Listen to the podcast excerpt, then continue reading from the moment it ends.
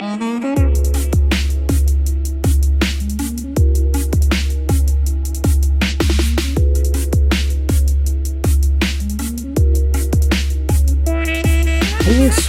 tout le monde, bienvenue dans ce neuvième épisode de Chromebook on Live, hein, l'émission, la première émission francophone en direct autour des actualités Chromebook et Chrome OS. Pour ceux qui ne me connaissent pas, eh bien, je suis Fred, le fondateur du site chromebooklive.com où effectivement je vous partage très régulièrement des actualités, des reviews, de l'analyse, même des astuces autour, euh, autour des Chromebooks, hein, bien entendu. Et je suis également créateur de contenu sur la chaîne Tech Live, hein, celle sur laquelle vous êtes actuellement en train de regarder euh, le live où effectivement je fais beaucoup eh bien, de tests de devices sous Chrome OS, mais également, puisque bon, avant d'être passionné Chrome OS, hein, je suis avant tout technophile, et donc je teste plein de choses, plein de technologies. Enfin, j'ai testé des, serrures connectées, les, euh, les derniers euh, euh, Google Pixel Buds A série, si je ne m'abuse, et il y a d'autres choses qui, qui vont arriver par la suite. Pour rappel, nous sommes en direct sur YouTube, donc là l'intérêt effectivement c'est de pouvoir chatter ensemble. Cet épisode sera rediffusé bien entendu sur YouTube, hein, normalement quasi instantanément, je ne sais pas si c'est en HD par contre, hein. je crois qu'il y a quelques petites subtilités.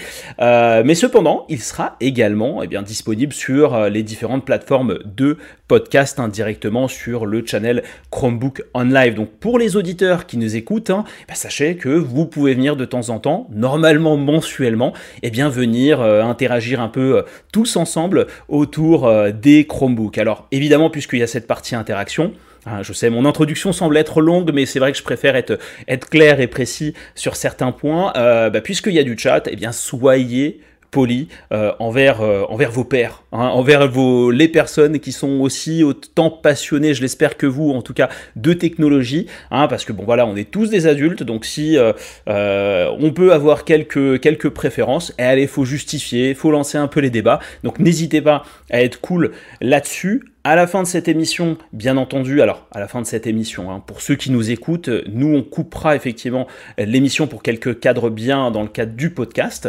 Puis ensuite, bien entendu, on continuera sur la partie chat hein, autour de sujets divers et variés. Et toute dernière chose avant de clôturer cette introduction, eh si vous souhaitez m'aider, eh dans toute cette aventure, hein, que ce soit sur chromebooklive.com ou bien sur TechLive, eh n'hésitez pas à liker mes différents contenus si bien évidemment, bien, ils vous semblent pertinents et, euh, euh, et, vous plaisent. Hein, euh, n'hésitez pas à les partager au plus grand nombre parce qu'effectivement, ça m'aidera en termes de visibilité et de moyens ensuite pour pouvoir imaginer plein d'autres projets, pourquoi pas euh, devenir vraiment autonome euh, sur euh, entre guillemets sur sur internet j'en suis j'en suis très loin en tout cas j'espère que vous allez tous bien dans le chat hein. je vois qu'on est une dizaine de personnes connectées hein. bonsoir Marja Marc Damtech Jean-Michel Dubois hein. j'attends Jean-Michel que tu m'en dises plus sur le Pixel 6 et le Pixel 6 Pro ah non le Pixel 6 Pro que tu as il me semble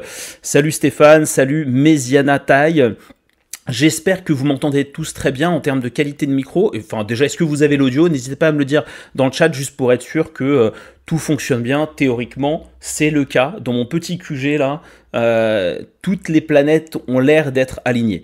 Donc aujourd'hui, on va voir pas mal de choses. Bah, comme d'habitude, hein, c'est un concentré d'informations. Hein. Donc on va tout d'abord parler euh, de l'événement Next où effectivement il y a eu pas mal d'annonces plus ou moins intéressante. Hein. Moi, je suis pas tant hypé, mais c'est important d'en parler. juste un modèle qui me hype euh, euh, principalement. Ensuite, on va parler des Pixel 6 et des Pixel 6 Pro. Et là, j'attends que vous réagissiez effectivement dans le chat pour ceux qui ont pu avoir entre les mains ce smartphone. Moi, malheureusement, je l'ai, je l'ai pas. Je suis toujours sur mon Pixel 5. J'espère que dans les semaines à venir, je pourrai euh, vous, vous l'avoir et vous dévoiler un test en vidéo. Ensuite, on parlera bien entendu, comme d'habitude, eh bien de, des futures features, fonctionnalités de Chrome OS parce que ça évolue, ça évolue euh, dans le bon sens hein, constamment et c'est pour ça que moi ça me passionne, hein, c'est qu'on voit les choses avancer petit à petit, ça grandit et euh, on a une solution, on a Chrome OS qui devient de plus en plus pertinent.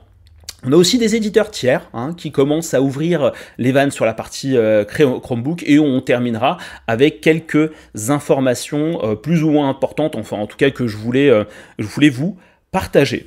Donc démarrons avec notre événement Next Atasser et les annonces qui ont été faites, hein, qui, comme j'aime bien le dire, hein, pour jouer un peu avec les mots, c'est des grandes annonces. Non, enfin, on va dire que Acer voit les choses en grand, en poussant principalement. Alors, quatre modèles qui sont, euh, on est sur des, euh, des, écrans de 14 et 15 pouces. Et effectivement, je vous ai dit tout à l'heure qu'il y a un modèle qui me hype principalement, et eh bien c'est le Acer Chromebook Spin 514, donc qui existe aussi en version Enterprise. Alors, il y a une chose qu'il faut savoir, je l'ai peut-être dit dans un des lives, mais j'aime bien le, le préciser. Euh, c'est que donc vous avez des Chromebooks, enfin tous les Chromebooks en fait peuvent fonctionner dans un cadre d'entreprise. sur le principe, c'est-à-dire qu'une organisation peut aller, j'abuse un peu, hein, mais et ce serait peut-être pas, je sais pas, pour des achats, dans tous les cas, on passe par des revendeurs, mais pourrait aller chez Amazon et acheter une dizaine de Chromebooks et ensuite acheter des licences en séparé et associer la licence avec le Chromebook pour pouvoir le faire fonctionner au sein de l'organisation. Euh, maintenant, la tendance, c'est que Google pousse, eh bien, euh, pousse vraiment cette distinction entre les Chromebooks à destination du grand public et les Chromebooks à destination des entreprises. Et c'est pour ça que vous avez de plus en plus de produits, euh, en tout cas chez les constructeurs et même en termes de dénomination, où vous allez avoir cette distinction, où après Chromebook, vous allez avoir Enterprise bah, pour du coup bien cibler bien s'associer par rapport à la, cible, à la cible voulue. Donc concernant la serre Chromebook Spin 514, il y avait déjà une version qui avait été annoncée effectivement lors du CES 2021, qui embarquait en fait un processeur, euh, AMD. Là cette fois-ci, eh bien on change le processeur, on bascule sur de la nouveauté avec de l'Intel Core en 11e génération, donc on, est, on peut monter jusqu'à de l'Intel Core i7 pour, pour ce, pour ce modèle-là. On va être comme vous pouvez le voir donc là sur un, Chromebook alors Spin donc qui est convertible avec un écran tactile et qui euh, donc un écran euh, IPS euh, assez classique, donc apparemment on va pas avoir de la, de la QHD de là-dessus. On a des bords fins qui sont assez plaisants, c'est-à-dire qu'on n'a pas le ACR en bas avec la, la, grosse marge. Et ce qui est intéressant de noter, c'est que bon, ok, on a une caméra MIPI FHD, on a de l'audio DTS.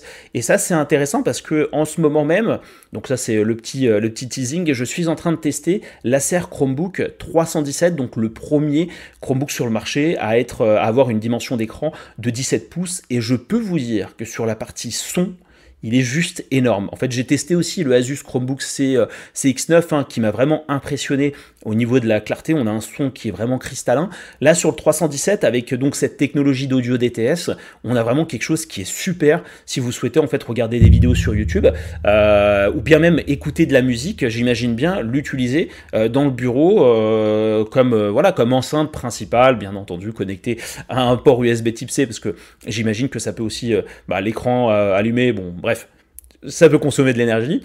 Euh, donc voilà, l'audio DTS, en tout cas là, pour le moment, j'en suis, euh, j'en suis convaincu. On va avoir donc la certification military grade, donc pour toute la partie robustesse, et on le voit, on voit que c'est assez. Euh, quand on voit le Chromebook, en tout cas moi de mon côté, j'ai l'impression effectivement qu'il est solide, notamment par rapport au bord, hein, qui n'a plus cet effet trompe-l'œil qui peut paraître moche pour certains. Moi, je préfère là une vraie affirmation esthétique de, ce côté-là. Par contre, ce qu'on remarquera, euh, c'est que le clavier, lui aussi, a des touches euh, argentées. Alors, c'est vrai qu'à l'œil, c'est super joli. Par contre, de temps en temps, ça peut être troublant. Hein. On l'a vécu euh, avec le, Asus Chromebook Flip C434 et C436, où il y a certaines situations où lorsque vous allumez le rétroéclairage euh, des touches, eh bien, euh, ça peut être confusant, vous voyez pas très bien les touches. Alors, quand vous êtes habitué à écrire sur un clavier, c'est plutôt euh, naturel, mais si vous êtes là, regardez à chaque fois les touches, ça peut être un peu, un peu troublant. Donc là, apparemment, le modèle est sorti, j'ai pas vérifié récemment s'il est effectivement disponible aujourd'hui en Europe, mais normalement, il est censé l'être pour un prix, avec un prix de départ de 600 euros. Euh, en fait, j'ai un doute sur le prix de départ. Hein. Euh, du coup, si c'est 600 euros, ce genre de machine en i7, j'y crois pas. Donc euh, je pense qu'effectivement c'est un prix de départ à 600 euros avec soit de l'Intel Pentium ou bien de l'Intel Core i3. Hein. Je pense que la version i7 va plutôt se rapprocher, j'imagine, des, des 800 euros. Donc en tout cas, voilà, ça c'est un Chromebook qui qui me hype pas mal. Ensuite, qu'est-ce qu'on a? On a un Chromebook, euh, le Chromebook Acer 514 15 avec sa déclinaison euh, entreprise. Donc là, globalement, on va être en gros sur un Chromebook un peu plus grand, hein, plus de confort euh, à l'œil lorsque vous êtes en train de vous divertir, en train de travailler. On est sur une dalle de 15,6 pouces, toujours en IPS Full HD, qui peut être tactile selon la config. Et là aussi, on retrouve de l'audio DTS qui a l'air du coup d'être une sorte de standard chez, euh, chez Acer, et tant mieux, hein, j'ai envie de vous dire tant mieux, avec cette certification Military Grade euh, donc on a deux ports USB type C, je vais pas aller dans les détails, Wi-Fi 6, donc vraiment dernière génération de Wi-Fi aussi, euh, un port HDMI et du micro SD, et là on serait sur un prix de départ à 499 euros. Par contre j'ai pas de précision sur le processeur qui, euh, qui serait embarqué dessus, mais voilà, vous avez en gros un, grand Chromebook avec ce, cet effet trompe-l'œil, hein, comme j'aime bien l'appeler. Et comme vous pouvez le voir par rapport au précédent, donc on retrouve ce logo Acer avec cette marche qui est un peu plus grande. Cependant, on a quand même les bords fins sur le côté et au-dessus, donc qui reste, euh, qui reste assez, euh, euh, assez plaisant. Moi, alors j'avais effectivement pas mal d'a priori sur les, sur les grands ordinateurs portables, imposants, etc. J'ai pas eu de 17 pouces hein, de mémoire. Et là, le, le, 317, il est franchement impressionnant. Enfin, on a l'impression pas de. Enfin, vous n'avez pas besoin d'un deuxième écran. en théorie, il est vraiment confortable pour, pour bosser. En tout cas, voilà, je, je, travaille sur le, sur le test et je vous tiendrai au courant euh, euh, de la suite, ben, bien, entendu. On a ensuite le Acer Chromebook 514. Donc là, ce qui est intéressant de noter, c'est qu'on avait une ancienne version qui avait été annoncée en mai qui embarquait de l'Intel Core. Là, cette fois-ci, on est euh, sur un choix de Mediatek Pagno 828. Donc je pense que là c'est vraiment un choix pour pousser à fond euh, l'autonomie et on va dire l'efficacité peut-être minimale. Parce que le Mediatek, euh, là quand je l'avais testé, je crois c'était sur le Acer Chromebook 315, ça passait ça passait effectivement pour des traitements euh, vraiment, euh, on va dire, limités euh, dans le cloud. Donc, donc voilà, c'est peut-être effectivement une bonne alternative pour avoir, comme ils le disent, une promesse d'autonomie de 15 heures avec une possibilité de recharger 50% de la batterie en seulement 30 minutes. Euh, autrement, bah, noter 14 euh, pouces, qui peut être tactile. On a toujours de l'audio euh, DPS. Donc, on, je crois que c'est un Chromebook hein, par rapport à ce qui a été partagé en termes d'image, qui va se destiner vraiment aux étudiants et accessible financièrement, donc à 400 euros TTC. À voir hein, si Mediatek Compiano 828, j'imagine que ça doit être effectivement du processeur, je vais pas dire, allez, bas de gamme, plutôt entrée de gamme, pour pas être péjoratif sur le sujet. Qu'est-ce qu'on a euh, d'autre? Alors, dernier device qui lui aussi a été présenté, c'est le Acer Chromebook Spin 314. Euh, Alors, rien de très transcendant. Hein. Ce qui était intéressant de noter là-dessus, c'est qu'on a un pavé tactile Ocean Glass euh, qui est donc entièrement fabriqué à partir de déchets plastiques recyclés. Alors, en fait, ce qui est intéressant là-dessus, c'est qu'on est constamment, que ce soit pour le pour le euh, grand public ou bien pour les entreprises à vouloir jouer euh, avec le, euh, ces aspects écologiques, environnementaux et développement durable. Hein. On le voit notamment chez Fnac ou je crois Fnac ou Boulanger et Boulanger euh, il y a un peu plus d'un an, il me semble, euh, est apparu en fait l'indice de réparabilité. Comme ça, vous êtes conscient que euh, bah, si on a une mauvaise note, c'est qu'il va être difficilement réparable et donc durable dans le temps si vous avez cette volonté en fait de ne pas forcément changer au quotidien et de ne pas avoir d'impact sur l'environnement. Et côté entreprise, donc a ces politiques d'RSE, donc de responsabilité sociétale et environnementale, qui, qui sont vraiment des enjeux importants pour les sociétés, parce que bah, il faut plaire, il faut plaire, il faut plaire aux grands clients, aux clients finaux. Donc euh, aujourd'hui, on a des appels d'offres où euh, on vous demande certains critères ou qu'est-ce que vous poussez. Et c'est vrai que, enfin, qu'est-ce que vous poussez pour euh, vous inscrire, on va dire, dans, la durabilité. Et c'est vrai que chez Acer, ça c'est quelque chose qui est ancré depuis pas mal de temps, puisque, enfin depuis pas mal de temps, depuis peu, hein, parce qu'ils ont sorti le Ice Aspire Vero, si je dis pas de bêtises, c'est un Chromebook, alors pas en 100% recyclé, Hein. Une grande partie est, recyclée, notamment le châssis, etc. Je l'ai touché un peu, on dirait, on dirait, alors je ne vais pas dire de l'impression 3D parce que ça risque de, d'être, mal perçu, mais on a effectivement en fait une surface qui est un peu granuleuse et, et c'est intéressant. Et franchement, si on peut, au travers de ce genre de device, participer, on va dire, à réduire l'empreinte, l'empreinte carbone globalement, enfin en tout cas l'empreinte environnementale, ben, pourquoi pas pourquoi pas. En tout cas, ce, ce device donc, qui s'inscrit là-dessus juste au niveau du pavé tactile, on va être sur du, euh, sur du 14 pouces IPS FHD, donc avec euh, bah, donc de l'écran tactile puisqu'on est sur du spin, donc on est euh, le laptop est convertible et on a un prix conseillé de 499 euros, donc 500 euros qui devrait bah, apparemment apparaître ce, ce mois-ci, ce mois de novembre. Donc voilà pour cette partie Next Data Ce qui est surtout intéressant de noter, je pense, c'est le spin 514. Moi, en tout cas, c'est celui qui m'intéresse. Je sais pas pour vous ce que vous en pensez. Hein. Euh, et, encore une fois, Acer qui continue d'évoluer, qui continue de proposer euh, des nouveaux devices, des nouvelles configurations avec différents euh, processeur. Donc là, c'est, euh, c'est, je pense que ouais, c'est toujours un bon move de la part d'Acer et toujours plaisant de le remarquer. Hein. C'est pour ça que moi je pousse souvent Acer. C'est, c'est effectivement un constructeur qui est très investi sur, euh, sur, sur le marché. Donc je sais pas ce que vous en pensez vous dans le chat. Hein. Je, alors je regarde rapidement. Donc parfait pour le son. Mais merci, je suis content que ça fonctionne parfaitement. Et vous savez quoi?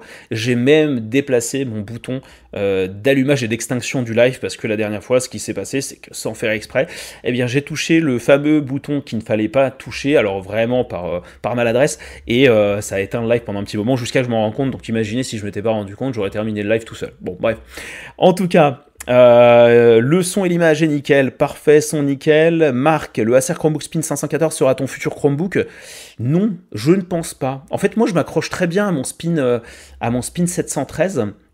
Euh, mon Spin 713, l'avantage c'est que, et je l'ai, enfin, je l'ai déjà évoqué à plusieurs reprises, donc ça risque de radoter pour certains, mais je risque de radoter, mais on est sur un format 3,5, parfait, je trouve, hein, le format 3,5 pour, euh, pour rédiger des articles, hein, pour créer euh, euh, du contenu. Moi, j'en suis un fan incontesté.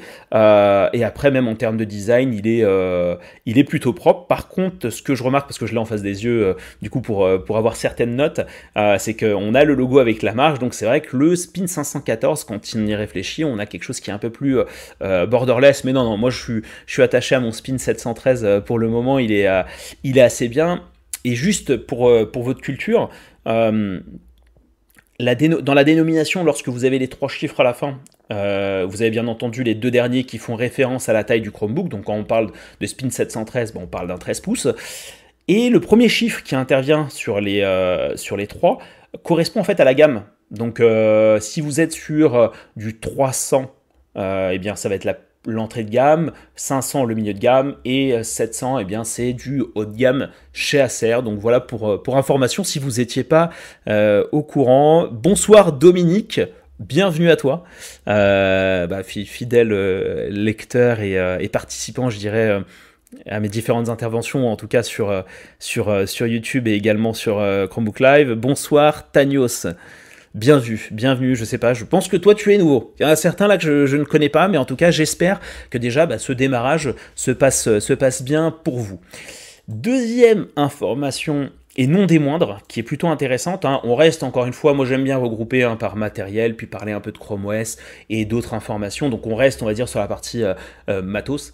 Euh, on a effectivement LG qui va sortir son premier Chromebook. Alors, Hein. on n'a pas de date.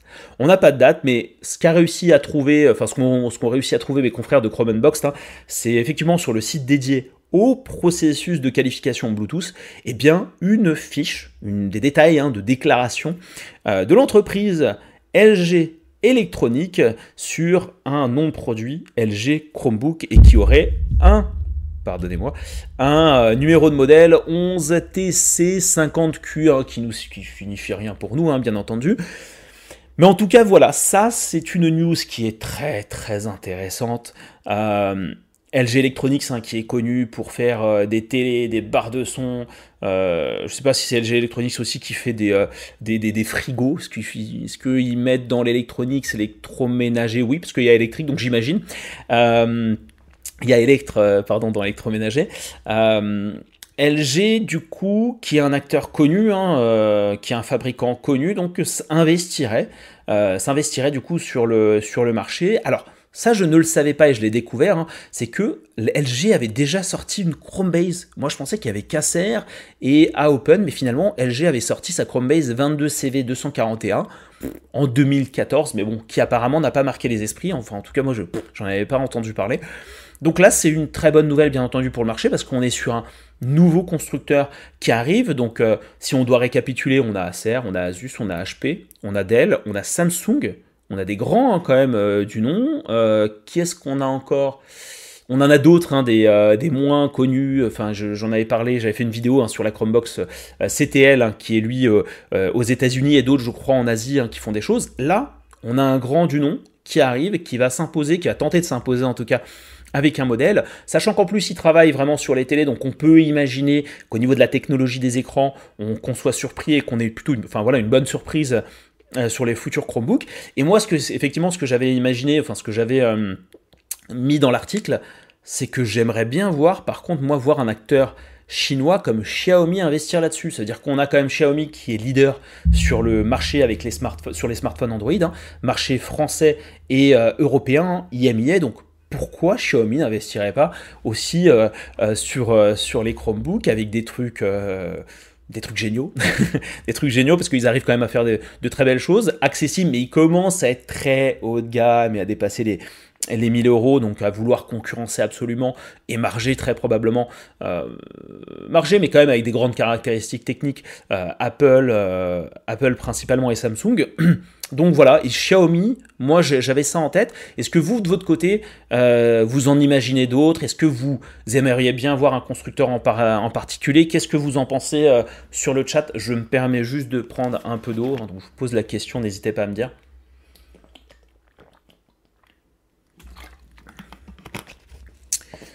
Euh, Méziana chez Boulanger, il y a un Acer Chromebook Spin 514 sous AMD Rien, le processeur est bon. Alors, euh, Mesiana, du coup, euh, c'est ce que je te disais tout à l'heure. Si je dis pas de bêtises, c'est la version AMD qui avait été annoncée lors du CES. Donc, théoriquement, c'est censé être lui, sauf qu'avec de l'AMD. Et, par contre, alors dis-moi, quel type d'AMD hein? J'imagine que ça doit être de l'AMD Ryzen. Hein, je pense qu'ils doivent être sur un processeur un peu puissant. Sur Ryzen 5, ah ben super, bah merci pour l'info. Donc en gros, J'imagine que l'équivalent du Ryzen 5, c'est l'Intel Core euh, i5. Donc oui, je pense que ça pourrait être un, bon, un bon Chromebook. Marc, euh, LG dans le Chromebook, très bonne news. J'ai hâte que tu nous en parles plus quand tu auras plus de news sur ce sujet. Ah, j'ai, hâte d'en avoir. J'ai hâte d'en avoir des news. Dominique, Ryzen, très bien. Pat, salut Pat. Moi, cher un Acer Chromebook 15 depuis deux ans. Ah L'Acer Chromebook 15, je crois l'avoir testé. Hein il y a très longtemps. Bonsoir Did. Did, est-ce que c'est pour Didier, pour Diderot, pour euh, Didon? En tout cas, bienvenue, euh, bienvenue dans le chat, bienvenue euh, dans, ce live, dans cette émission, 9 épisode. Ça avance, hein, ça avance, ça avance. Dominique, Samsung en France, sinon Xiaomi, ça pourrait être sympa. Oui, alors oui, merci Dominique de le préciser. Samsung devrait revenir en France je pense. Il y a eu des, indices assez intéressants parce qu'il y a eu des modèles qui sont sortis en Italie et pas en France encore. Donc, euh, moi je pense qu'effectivement Samsung va arriver euh, sous peu. Hein, euh, je croise les doigts pour qu'ils arrivent en 2022. Et Xiaomi, oui, ça pourrait être intéressant. ça confirme ce que je pensais. Alors donc, on va continuer. Alors maintenant, news news encore très intéressante. Ah, on, ouais, on a que des news intéressantes. Hein. Ah, écoutez, moi en tout cas, moi ça me, ça me passionne, je sais pas. Je sais pas vous, mais là, on va parler des Pixel 6 et des Pixel 6 et du Pixel 6 Pro, pardon, euh, que je n'ai malheureusement pas eu entre les mains. Hein, et, euh, et c'est pour ça, euh, j'attends qu'on m'en dise plus euh, sur le chat, hein, notamment Jean-Michel, euh, qui doit l'avoir entre les mains, et Raphaël, qui, je sais, le possède, mais n'est pas, euh, pas, je crois, présent ce soir. donc, durant, c'était quand? C'était en octobre, il me semble, hein, il y a eu le Pixel Fall Lunch, donc l'événement. Alors, c'est intéressant, enfin, c'est intéressant je vois, tout est intéressant.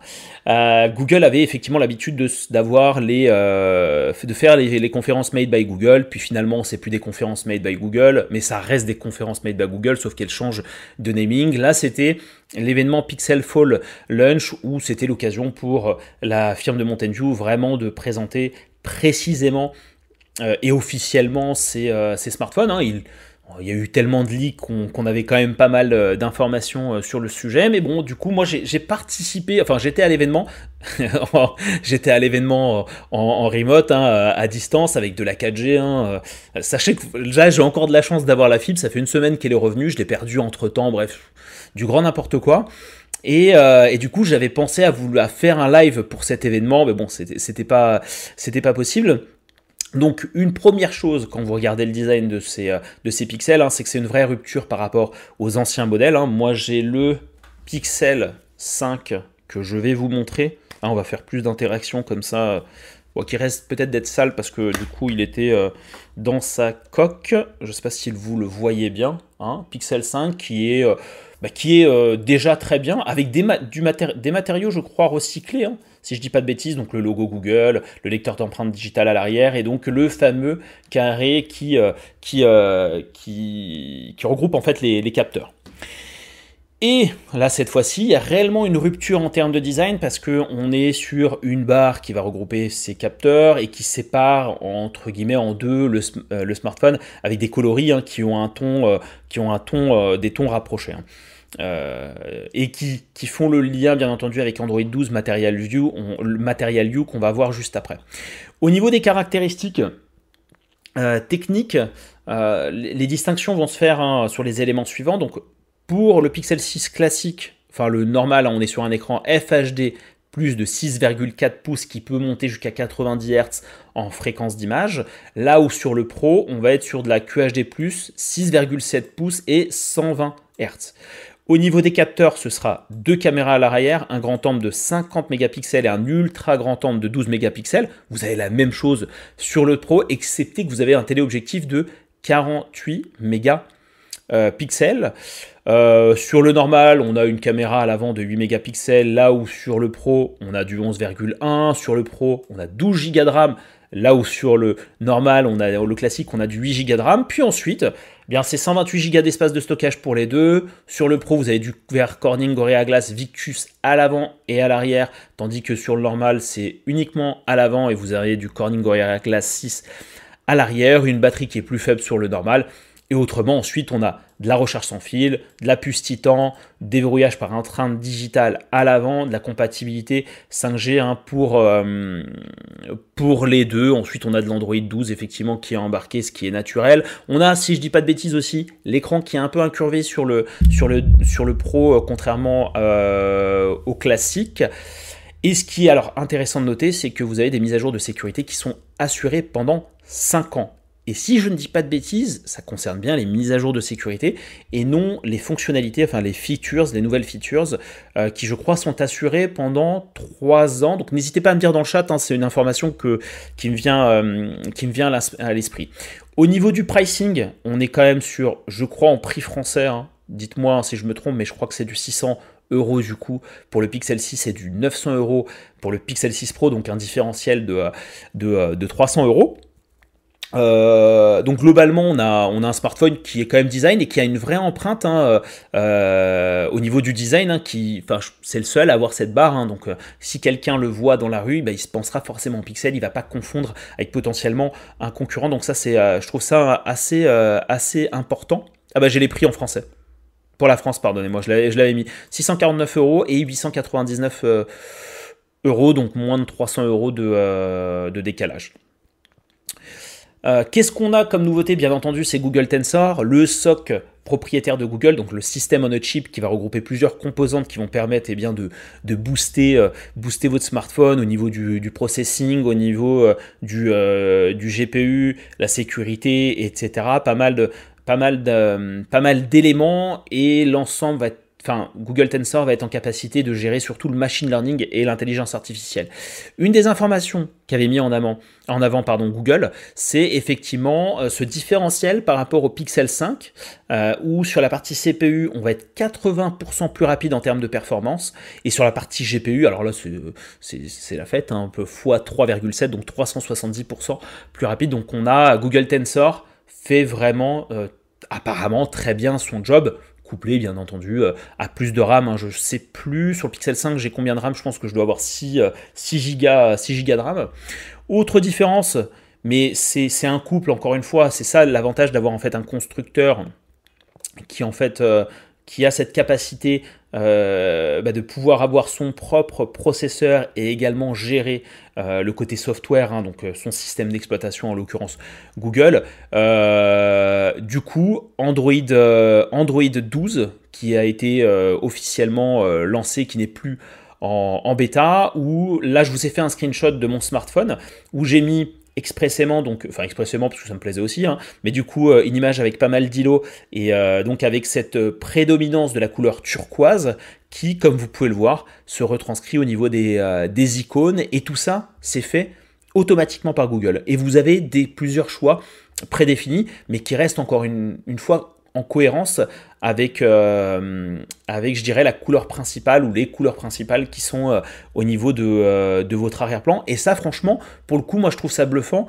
Et, et à chaque fois, bah, moi, je me suis amusé, parce que je suis en bêta depuis, depuis pas mal de temps, mais je me suis amusé, effectivement, à changer à plusieurs reprises d'arrière-plan, juste pour avoir quelque chose un peu de, de neuf. Hein. Alors là, vous n'avez pas les widgets, mais vous avez aussi les widgets. Et, et ça, je pense que peut-être Jean-Michel Dubois pourra nous en dire plus sur le chat. Hein, dès que je termine, effectivement, on va, je vais regarder. Bah écoutez, je vais faire une petite pause là-dessus. Hein. Je, vais, je vais regarder un peu ce que vous avez écrit sur le, sur le chat.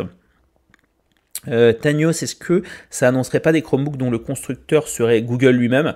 Alors Tanios, hein, Google, pour le moment, il n'y a pas de, on ne pressent pas de Chromebook. Moi, je pense que ça va arriver. Euh, bah, déjà là, avec Google Tensor, on peut imaginer que Google veuille faire la même chose sur, euh, euh, sur Chrome OS, donc avec un, un énième Pixelbook. Donc euh, moi, je, sais qu'on avait partagé déjà une news où on entrevoyait, il me semble, quelque chose en 2023, selon certaines sources. Après, encore une fois, c'est des informations à prendre avec des pincettes. le Pixel 6 ou le Pixel 6 Pro Mark sera peut-être mon futur smartphone, même si l'appareil photo est géant et me dérange un peu.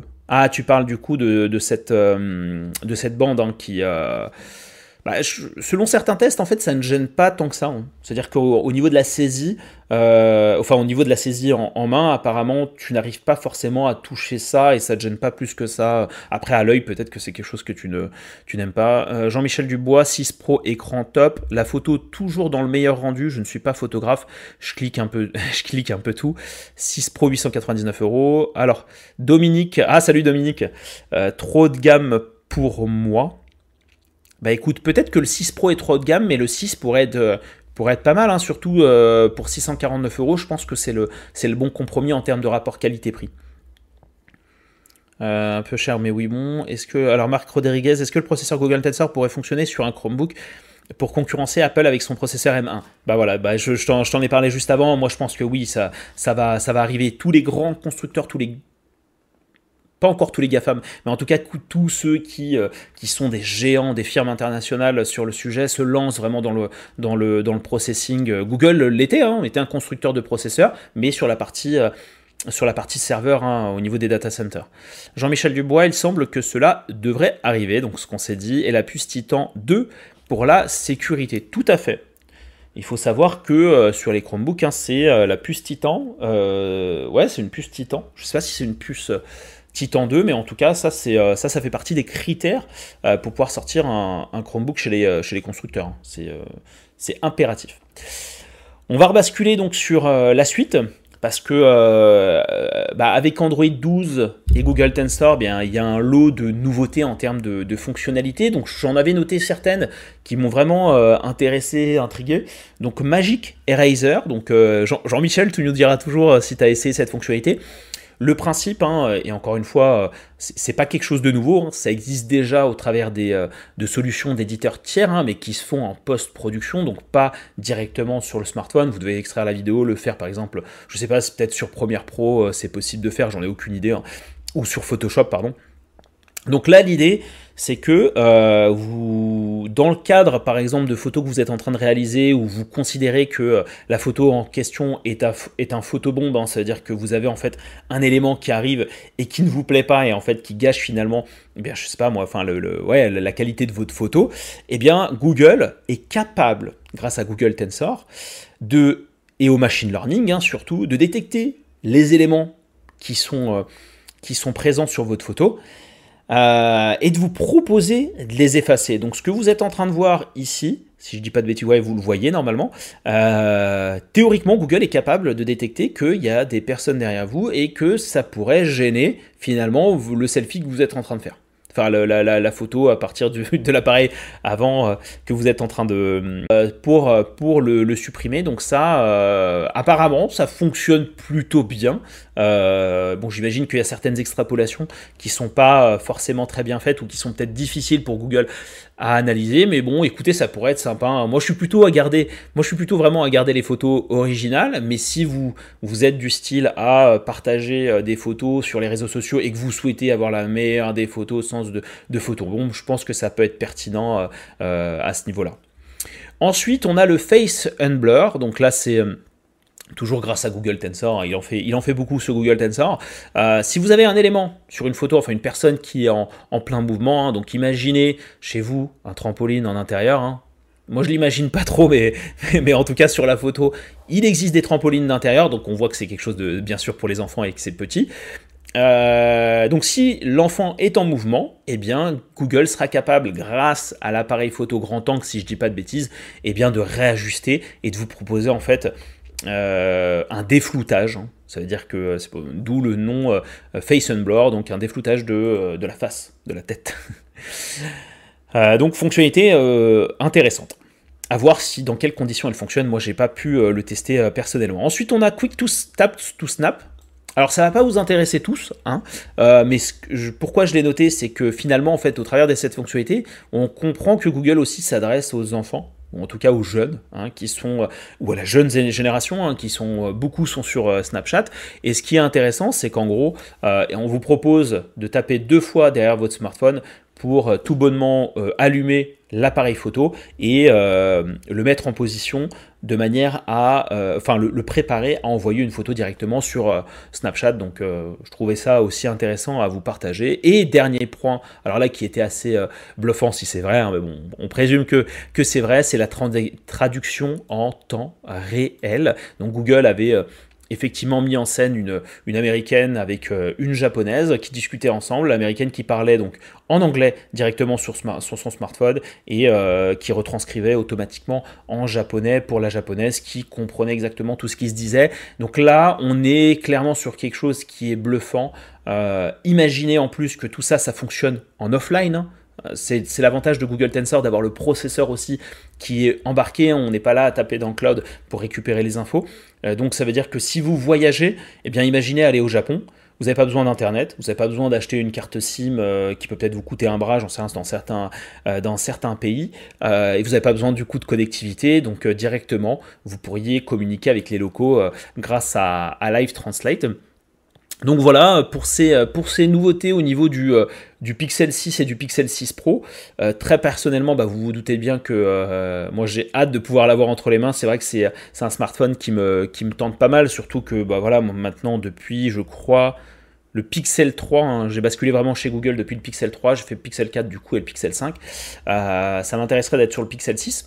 Par contre, du coup, j'ai regardé certaines euh, vidéos euh, YouTube, hein, dont celle de Marquis Brownlee, hein, euh, MKHBD, qui est le plus gros, je crois, l'un des plus gros YouTubers tech chez, aux États-Unis. Et il a quand même noté quelques points. intéressants et on va dire qui un peu négatifs hein, par rapport au, Pixel. Lui, il le considère comme presque incroyable le smartphone. mais il a noté que le lecteur d'empreintes digitales à l'avant était un poil moins réactif que la concurrence, ce qui pourrait être frustrant pour certains. Hein. Je ne sais pas, Jean-Michel, si tu as remarqué ça. Euh, l'autonomie est un peu faiblarde, toujours par rapport à la, concurrence. On a aussi un peu trop de HDR qui est un peu trop euh, prononcé. Cependant, lui, ce qu'il en conclut, c'est que la, meilleure affaire, c'est d'effectivement d'aller sur le Pixel 6 euh, classique non pro, hein, à part si vous avez besoin d'un plus grand écran, de la QHD, de plus de de fréquence euh, euh, d'image, mais en termes de positionnement prix, ben, le Pixel 6 a l'air d'être a l'air d'être effectivement imbattable. Donc je ne sais pas ce que vous en pensez de tout ça. c'est vrai que quand on y réfléchit, même en positionnement de prix plutôt global, là on a quand même des Chinois comme Xiaomi qui changent de stratégie alors qu'ils il y en a certains qui bouffent vraiment à tous les râteliers, qui vont avoir euh, du, de l'entrée, du milieu et du haut de gamme, mais euh, vraiment très bas et monter euh, très haut. Là où on voit du Xiaomi qui se positionne quand même face à du, à du Samsung, du Apple, on a là un Google qui arrive pour 900 euros, donc moins de 1000 euros, à proposer quelque chose de, de plus ou moins convaincant. Donc je ne sais pas ce que vous en pensez dans le chat. Un peu de café, ça fait toujours du bien aussi. Euh, je regarde rapidement vos commentaires. Bonsoir Charles. Hello, alors j'ai le Pixel 6. Si on y ajoute une coque quad-lock pour ma part, ça fait des téléphones assez balèzes. Je pense que pour Pixel 6, il aurait dû baisser à 6 pouces et 6,5 pour le Pro. Ok, intéressant. C'est vrai que oui, beaucoup, euh, euh, beaucoup sur Internet, enfin en tout cas même Marquis avait fait la remarque, effectivement on est sur des grands, téléphones. Hein. Jean-Michel Labaguette est surprenante car elle trouve parfois des éléments que je n'avais pas vu à retirer. ça, c'est vraiment la force du machine learning. Hein. C'est fou ça. Hein. Et cela marche aussi sur toutes les photos, même les plus anciennes qui sont dans Google Photos. Oui, donc oui, c'est vraiment euh, au, niveau, euh, au niveau logiciel. Euh, une idée de date de sortie d'Android 12 sur les smartphones non Google Pixel. Franchement, Marc, aucune idée. Je crois que ça va dépendre de chacun des constructeurs. Hein. Il me semble que euh, Samsung est en train de travailler là-dessus. Hein. Euh, je ne sais plus c'est quoi déjà le nom de son, euh, OS sur Android. Je crois que c'est One UI. Hein. Je ne sais plus. Je sais plus exactement. Dominique, génial, merci. Charles, je trouve aussi bizarre de ne pas avoir mis un écran incurvé pour le Pixel 6. Ouais. Euh, oui, bon après c'est euh, ça fait partie on va dire peut-être de l'avantage un peu euh, du pro hein, pour se distinguer par rapport au normal. Autonomie pour moi meilleure que mon Pixel 4 XL mais temps de charge un peu longue ouais. je viens seulement d'avoir le bon chargeur donc à voir ok. Mesiana Android 12 pour la fin 2021 selon info internet donc très bien ça va ça va arriver incessamment sous peu donc on est déjà quand même en fait à 43 minutes de live. Je parle beaucoup. Hein, euh, je parle beaucoup. Mais maintenant, ça va être, on va dire, l'instant un peu euh, publicité. Euh, je me permets effectivement d'intervenir là-dessus. comme vous le savez, hein, j'interviens sur chromebooklive.com, sur Tech Live sur Chromebook On Live, ça prend beaucoup de temps. Euh, donc si vous souhaitez hein, en temps soit un peu euh, m'aider un peu euh, dans toutes ces démarches, n'hésitez pas à partager tous ces contenus, hein, à vous abonner aux différents flux, ça veut dire à vous abonner sur YouTube, hein, j'insiste à chaque fois, et activer les cloches des notifications, c'est pas pour rien, c'est pour que vous soyez effectivement averti dès qu'une vidéo est publiée, pour que vous puissiez effectivement bah, la regarder si ça vous intéresse bien entendu, et pouvoir effectivement bah, améliorer un peu le positionnement des contenus euh, vis-à-vis de Google. Et donc, comme je vous le dis, hein, c'est d'une grande aide. Hein, euh, donc, abonnez-vous à la chaîne, abonnez-vous aussi au flux euh, podcast, hein, pour rappel, Chromebook on live. Et, voilà, comme vous likez les contenus, partagez-les au plus grand nombre si encore une fois ça vous intéresse et si vous souhaitez m'aider un peu. On va basculer maintenant sur la partie euh, Chrome OS, parce qu'il y a eu aussi euh, quelques petites euh, choses intéressantes que, sur lesquelles j'ai pu investiguer un peu. Donc dans un premier temps, on va parler, on va faire le lien par rapport à on parlait d'Android 12 et on va parler un peu d'interopérabilité entre le Chromebook et les smartphones Android. Donc apparemment, bientôt, on pourra pourra voir, constater une intégration, en tout cas des appels téléphoniques dans FunHub directement, car effectivement, dans Chromium, il y a eu un commit euh, relatif à l'ajout euh, d'un flag de fonctionnalité qui est PhoneHub Call Notification, donc qui permettrait en fait d'activer les notifications d'un appel entrant et d'un appel en cours. Donc ok, un appel entrant, on peut comprendre, on imagine qu'on est en face du Chromebook, là je suis en train de, j'ai mes notes devant moi, quelqu'un m'appelle, je reçois une petite notification, on est en train de vous appeler, vous n'avez pas le téléphone sur vous, euh, vous le sentez pas, vous n'avez pas mis la sonnerie, bref, ça peut être pertinent. Appel en cours, pour le coup, quel est l'intérêt? Donc on présuppose effectivement qu'il sera probablement possible eh bien, directement de, euh, communiquer à partir de son, euh, son Chromebook. Euh, et donc de passer des appels au travers de, de, Chrome OS. Donc une, fonctionnalité qui est intéressante et qui vient enrichir encore une fois PhoneHub qui, moi c'est vrai de mon côté, pour le moment je l'utilise pas tant que ça PhoneHub. Je le trouve pas. Euh, enfin, je le trouve pas. Euh, pour moi, si j'y vais, alors attendez, je sais même plus si j'avais. Euh, ouais, bon, déjà je l'ai désynchronisé parce que je suis passé d'un Chromebook à un autre. C'est un peu compliqué. Mais en tout cas, c'est vrai que je l'utilise pas naturellement. Donc voilà pour cette info. On va continuer avec toujours PhoneHub ou en tout cas ses interactions avec le smartphone. On a euh, l'ancien rédacteur en chef du site hein, XDA Developers, Michal Raman, qui a euh, posté une information intéressante, donc un, screenshot, euh, donc qu'on peut voir là sur le côté, sur le côté droit. Est-ce qu'on arrive à voir exactement recently app? Oui, oui. Oui, oui. qui nous annonce donc qu'on va pouvoir effectivement lancer des applications Android venant de son smartphone directement sur Chromebook. Alors, on n'a pas plus d'informations là-dessus. Euh, ce qu'on voit en tout cas dans son screenshot, c'est que ici, on a la partie apps qui est activée et on voit temporarily use your phone apps right from your Chromebook. Donc ça veut dire utiliser temporairement les applications de son téléphone à partir de son Chromebook. Et quand on regarde ici au niveau de PhoneHub, on a bien une catégorie Recently Used Apps. Donc voilà, la question c'est euh, de savoir euh, à quoi ça va bien pouvoir servir, jusqu'où on peut aller dans cette partie, hein, ce qu'ils appellent euh, temps temporaire. Est-ce que c'est pour répondre rapidement à des messages euh, sachant qu'aujourd'hui on peut le faire au travers de la barre de notification, mais peut-être en mieux, euh, avec euh, plus d'informations. Donc à voir jusqu'où on peut aller. Est-ce qu'on peut utiliser des, jeux là-dessus, hein, tout en sachant, si vous vous rappelez bien, il y a un projet aussi de faire du, du mirroring de son smartphone Android directement sur Chrome OS. Autre news que j'attendais moi de... Enfin, autre chose que j'attendais depuis pas mal de temps, une fonctionnalité qui est, euh, qui est pour le moment euh, activable hein, sur le, channel Canary. Je ne sais pas si c'est peut-être basculé aussi en développement. Eh bien, c'est le calendrier, le fameux calendrier que j'attends depuis des lustres. Euh, tout bonnement, un calendrier. Lorsque vous cliquez directement sur, l'heure, eh bien, vous avez le calendrier qui vient s'afficher. Hein. Pour le moment, c'est intéressant, encore une fois, lorsque vous prévoyez euh, quelque chose, ou vous avez besoin de savoir euh, quel jour est lié à telle date, etc. Donc ça, c'est toujours intéressant. Mais pour le moment, en fait, c'est assez limité, c'est-à-dire que vous pouvez euh, faire que ça. C'est-à-dire que vous pouvez euh, basculer d'un mois à un autre, vous ne pouvez pas directement basculer à une année en particulier, euh, vous n'avez pas de synchronisation avec Google Agenda. Hein. Moi, c'est quelque chose que j'aimerais j'aimerais vraiment, vraiment avoir. Comme ça, en fait, on a de la visibilité sur ce qu'il y a à faire par la suite, à voir comment on pourrait le présenter. Donc on peut imaginer quand on clique sur une date qu'ici en fait on a une petite popine, enfin un petit espace dédié au, au rendez-vous en question ou une popine directement qui vient qui vient sortir ici. Donc euh, euh, voilà, ça en tout cas, ça reste déjà très bien d'avoir ce genre de, euh, choses uniquement pour se, pour se projeter lorsque vous voulez organiser quelque chose.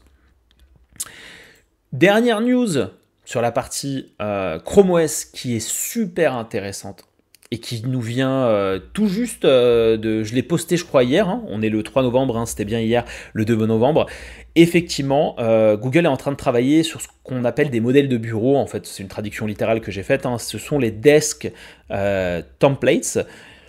Donc, imaginez pouvoir en fait euh, déployer, enfin lancer des applications, lancer le navigateur, lancer une application sur Linux, lancer une application Android, ou attendez, je vais plutôt dire, oui, voilà, bref, et faire une photo de toutes ces applications lancées et pouvoir le lancer l'ensemble quand vous le souhaitez. Donc c'est ce qu'ils appellent, donc euh, j'imagine, enfin c'est cette partie euh, template. Donc en fait, vous créez vous-même des, modèles. Euh, donc c'est quelque chose qui est euh, actuellement en cours de travail, chez, en cours de progression chez, Google. Donc comme le, dit le, le, commit, hein, rationaliser les flux de travail en sauvegardant un groupe d'applications et de fenêtres comme un modèle démarrable. Hein. Moi, je le vois plutôt lorsque je dois travailler, par exemple, à avoir tout bonnement Chrome. Alors, déjà plusieurs, euh, plusieurs bureaux virtuels déjà activés, mais un espace euh, travail, un, un, espace travail euh, Chromebook Live, etc., et un espace divertissement. Dans l'espace travail, ben, un onglet sur Teams, sur les mails, et par exemple, j'en sais rien, moi, sur les listes des tâches à faire de la journée.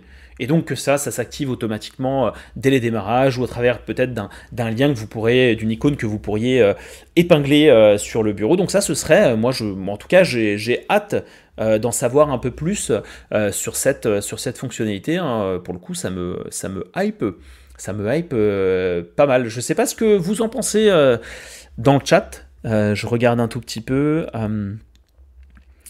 où est-ce qu'on en était?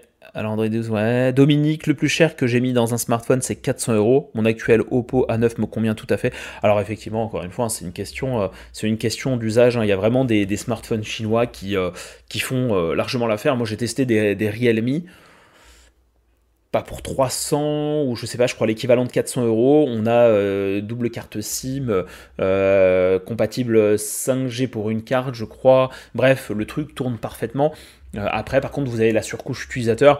Bah, ensuite, c'est vraiment une question si tu as envie d'être vraiment euh, full Google.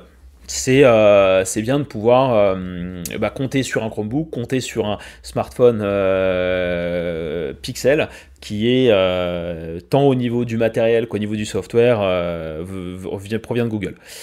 Le Google Agenda surtout, tout à fait Jean-Michel Dubois, ça il faut, faut absolument qu'il l'intègre à voir comment ils peuvent faire en termes d'interface utilisateur.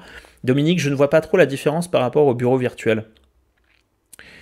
Bah en fait, en fait Dominique, là, l'idée, euh, c'est euh, qu'à tout moment, tu puisses en fait déployer une photo euh, d'un état d'un état de, Chrome OS hein, avec tes applications que tu, tu, utilises dans les bureaux virtuels. Quand tu éteins ton Chromebook, maintenant tu as une fonctionnalité qui te permet de restaurer euh, l'état dans lequel il était lorsque tu l'avais euh, éteint. Mais là, l'idée, c'est de créer en fait différents modèles. C'est que tu te dises, tiens, je vais créer un modèle euh, de travail que tu vas pouvoir activer à tout moment. Donc le matin, tu te lèves, tu te dis tiens, je vais travailler. Bon, parce qu'il faut, il faut quand même qu'on bosse. tiens, je vais travailler. Donc je vais cliquer sur un bouton en particulier et ça va me lancer toutes les applications et tous les onglets que je souhaite pour bien démarrer mon travail. Et donc dans la journée, tu te dis tiens je vais me poser, je vais jouer à Google Stadia et en même temps je vais lire des articles sur Chromebook Live, euh, eh bien je vais euh, lancer le template divertissement qui là va te lancer euh, un état relatif à, fait, à cette phase de, divertissement. Donc voilà, les bureaux virtuels c'est séparer en fait ton, travail pour pas en fait finalement noyer un peu toutes les applications. Tu as envie de faire une distinction entre travail, divertissement, tu peux le faire aussi au travers des bureaux virtuels. Donc je ne sais pas si j'ai été un peu plus clair, euh, Dominique, là-dessus. Euh, on va continuer avec deux autres news. Euh, toujours intéressantes, hein, vous imaginez, vous imaginez bien. Photoshop, Photoshop euh, moi, Photoshop, j'utilise depuis euh, déjà des années, hein, depuis, euh, je pense même une dizaine d'années. J'utilise Photoshop et j'utilise forcément sur, sur Windows. Hein. je, fais des montages d'images et je fais aussi, du coup, alors pour le blog, je passe par Photopea, mais par exemple, quand je fais mes miniatures sur YouTube, j'utilise Photoshop. Et là, ce qui est super intéressant, c'est que Photoshop a déclaré, a lancé même une version en fait bêta euh, de son service, mais directement au travers du navigateur, donc dans le cloud. Qu'est-ce que ça signifie? Bah, Tout bonnement que si c'est disponible sur le cloud via le navigateur, eh bien c'est que c'est bon pour un Chromebook. Et donc ça déjà, c'est une alors je veux dire c'est une prouesse, ce serait euh, effectivement un point ultra positif pour ceux qui aujourd'hui se disent, euh, bah voilà, moi j'ai besoin de Photoshop absolument, et je peux comprendre, hein, parce que moi j'adore Photoshop, j'ai mes raccourcis, je connais quasiment par cœur hein, ce que je fais, donc basculer sur un autre logiciel, c'est pas évident, euh, surtout que bah, les autres sont pas forcément aussi performants que Photoshop. Donc là, euh, on se dit que ça peut être une réelle solution pour faire basculer ces personnes euh, sur Chrome OS. Et Adobe a forcément tout à y gagner puisque les Chromebooks quand même se vendent beaucoup en plus dans le, dans le monde de l'éducation. Euh, euh, donc ça pourrait être euh, une bonne nouvelle. Alors aujourd'hui, hein, il y a eu des tests qui ont été faits. J'avais noté quoi? C'était Knife25 Google hein, qui avait testé l'application et qui avait dit que bon malheureusement il y avait quand même quelques dysfonctionnements sur des processeurs Snapdragon 7C. Euh, Donc moi malheureusement j'ai pas réussi à accéder j'ai pas réussi à accéder en fait à, à l'appli, sachant que j'ai des j'ai du Intel Core c'est quoi déjà C'est du i5. J'ai du i5 avec moi, j'ai même du i7, donc je m'étais dit tiens on va on va tester un peu un peu tout ça. Donc malheureusement je peux pas y accéder. Il faut un compte, un abonnement Adobe Creative Cloud que j'ai tenté de créer. C'est pas pour, enfin en version trial, en version évaluation, et non, j'ai pas réussi à, accéder au service. Donc je suis curieux de voir ce que ça donne en fait sur de euh, l'Intel Core parce que finalement ça pourrait euh, euh, peut-être changer la donne. Alors pour rester donc sur cette partie éditeur, on a une autre bonne nouvelle.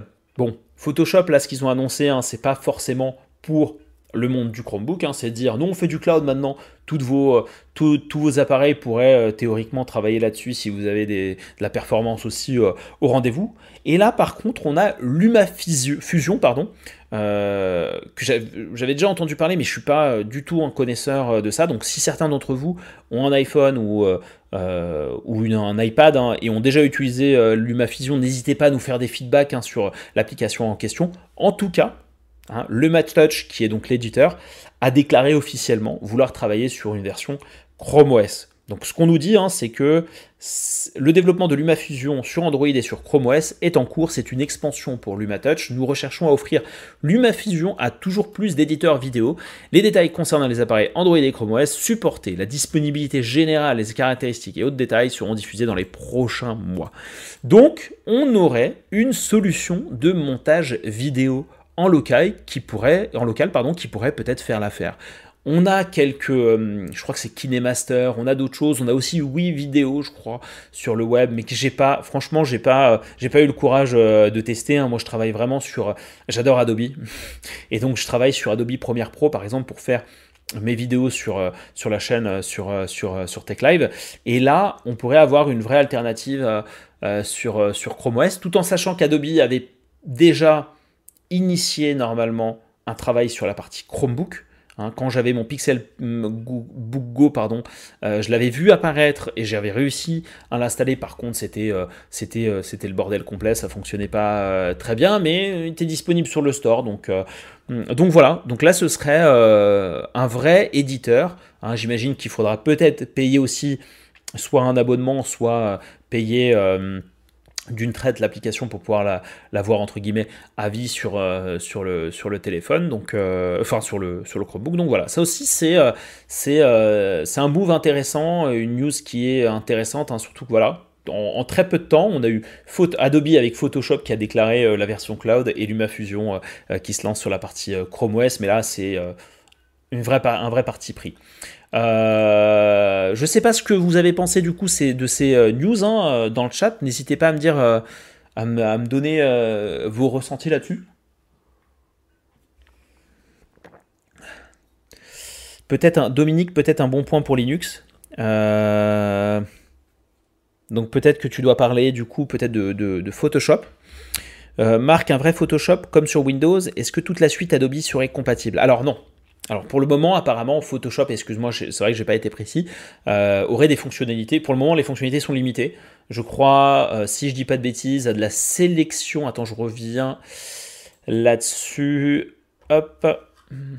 On parle de limitation, de fonctionnalités basiques, la gestion de calque, les outils de sélection et certains réglages d'image. Mais là, si tu regardes un peu plus précisément, effectivement, tu as la gestion de calque sur le côté. Et tu as, euh, bah, tu as quand même euh, la baguette magique, tu as la gomme, tu as la possibilité de mettre euh, directement c'est le pot de peinture là pour mettre une couleur sur toute une surface. non, il y a pas mal de choses, hein, on peut rajouter du texte. Moi après, c'est vrai que quand j'ai réfléchi... Ah par contre, c'est vrai qu'on n'a pas le... On n'a pas le petit stylo pour permettre de bien détourer. vous le verrez bientôt. Hein, aussi, j'ai fait une petite vidéo euh, sur un nouveau matériel Wacom hein, euh, pour teaser un peu qui devrait arriver la semaine prochaine. et qui est super intéressant sur le coup, où j'ai fait en fait un exercice de, de sur Photoshop. En tout cas, voilà, pour te répondre, Marc, là-dessus, euh, on est donc sur des fonctionnalités pour le moment qui sont, qui sont limitées, donc j'ose imaginer qu'on ait plus de choses à l'avenir, et par contre, pour te dire s'il y aura toute la suite, je pense pas pour le moment.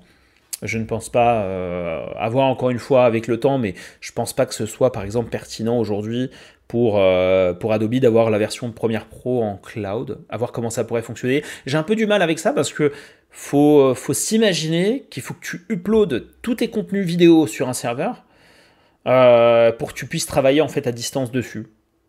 Donc alors, je suis en train de réfléchir en même temps. Si en théorie tu as la fibre, ça devrait bien fonctionner. Donc voilà, bref, en gros, tu as ce c'est pas ce double travail, mais il faut que tu uploades. Donc euh, peut-être qu'un jour on aura tout ça, mais je crois que tu as Adobe euh, comme je te dis, Photoshop et tu as une version web, il me semble, de Lightroom.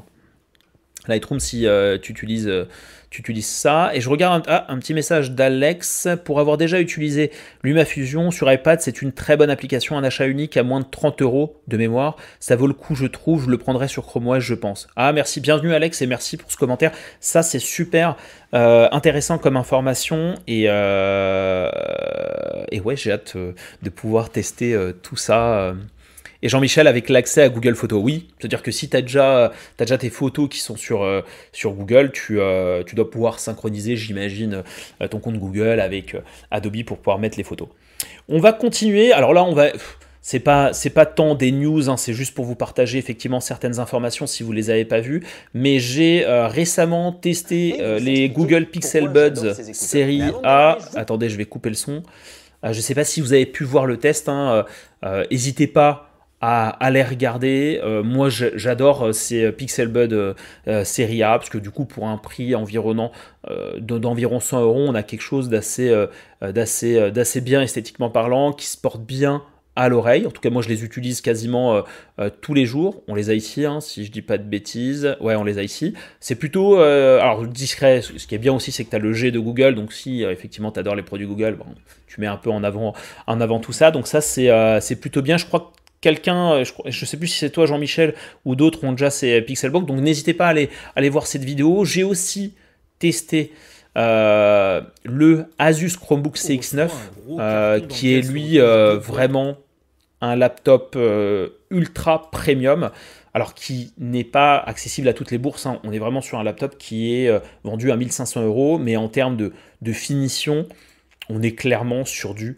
high level, hein, euh, tant au niveau du son, je vous en parlais tout à l'heure, tant au niveau euh, des, fines bordures d'écran, euh, de la remontée du, clavier, c'est hyper hyper confortable, sans, sans omettre de vous dire aussi que bah, on a de l'Intel Core de 11e génération, là on est sur du, sur du i7, il n'est pas fanless par contre, mais en tout cas il est rigide, il est super bien, donc voilà pour cette petite information. Qu'est-ce qu'on a d'autre? Alors je voulais vous partager aussi ça pour ceux qui, les plus développeurs, euh, d'entre vous, j'avais rédigé un article pour vous expliquer comment installer euh, VS Code sur Chromebook. Hein. Euh, bon, ça reste assez simple, hein, mais vous pouvez effectivement installer Visual Studio Code hein, pour les développeurs, enfin pour ceux qui ne, qui ne développent pas. Lorsque vous faites du développement informatique, il vous faut un éditeur de texte ou bien un IDE. moi, j'utilise Sublime Text qui est super simple et souvent je vous le montre en fait dans les différentes vidéos où je teste les, les Chromebooks. Et euh, Sublime Text peut être installé sur Chromebook au travers de Linux, hein, de la machine virtuelle, qui est, je le rappelle, nativement euh, intégré à Chromebook. Hein. C'est pas euh, remplacer Chrome OS par par Linux. Et donc j'ai fait récemment un article pour vous expliquer comment installer Visual Studio, qui est un concurrent en fait de, de, de Sublime Text. Et je crois que Visual Studio, si je dis pas de bêtises, appartient à Microsoft où je vous explique un peu comment l'installer. C'est très très simple en fait. Il suffit juste de lancer quelques lignes de commande hein, que je vous affiche là-dedans et euh, vous avez bien le logiciel qui se lance. Et pourquoi je vous ai écrit cet article, c'est parce que en fait VS Code a aussi une version cloud, eh bien qui peut du coup forcément s'adapter, euh, euh, à Chrome OS. Moi je l'ai testé rapidement sur, sur le net et ça fonctionne plutôt plutôt bien plutôt bien. Donc n'hésitez pas à essayer de votre côté si vous êtes effectivement des développeurs aguerris, mais même non aguerris. Enfin, si vous voulez apprendre et aller un peu de l'avance sur ce sujet-là, bah, faut pas hésiter à bidouiller. faut pas hésiter à bidouiller, sachant que l'avantage sur Chromebook, c'est que Linux vous pouvez le désactiver, ça supprimera tout, donc vous n'avez pas d'impact grossier, vous pouvez tester plein de trucs. Enfin moi j'ai vraiment testé beaucoup de choses et là, j'ai préparé déjà une vidéo où je vous expliquais comment installer euh, LibreOffice et OpenOffice, parce que beaucoup d'entre vous me l'ont demandé sur le blog, ça va arriver dans, quelques semaines. Et, euh, pour le coup, j'avais déjà fait un test de mon côté. Hop, j'ai désactivé Linux, je l'ai réactivé, il m'a tout retéléchargé, j'ai tout réinstallé euh, correctement sans aucun problème.